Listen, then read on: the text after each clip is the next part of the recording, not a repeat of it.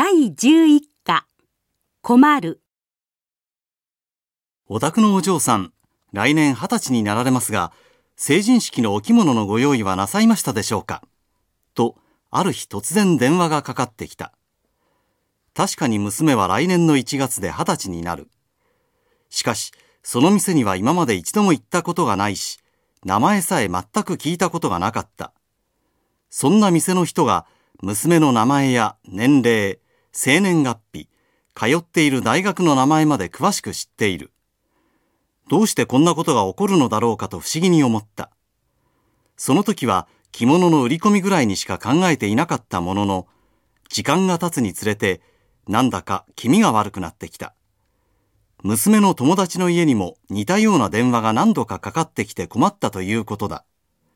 これは娘の通っている学校の学生名簿を店の人が持っているということを意味する。よく考えてみれば怖いことだ。情報を売ったり買ったりしている会社があるそうだが、そのような会社は社員名簿や学生名簿から必要な情報を手に入れているのだろう。または電話によって聞き出すという方法も考えられる。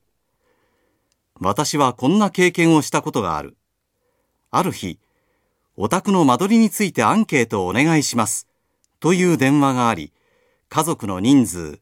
年齢、家の広さ、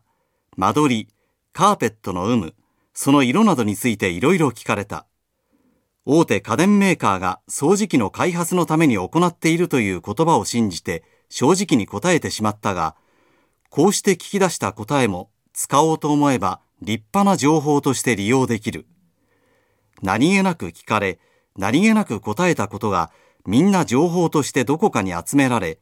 見も知らぬ人たちに何らかの目的で管理されているとしたら、それは無視できない問題ではないだろうか。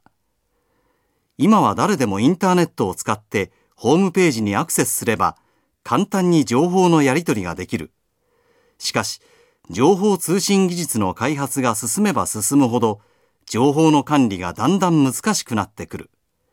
個人の情報が金儲けに使われるくらいならまだ許せるが、財産、戸籍、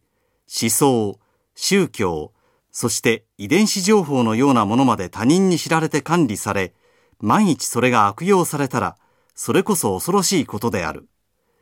一人一人が個人の情報を守る方法を今こそ考えなければならないのではないだろうか。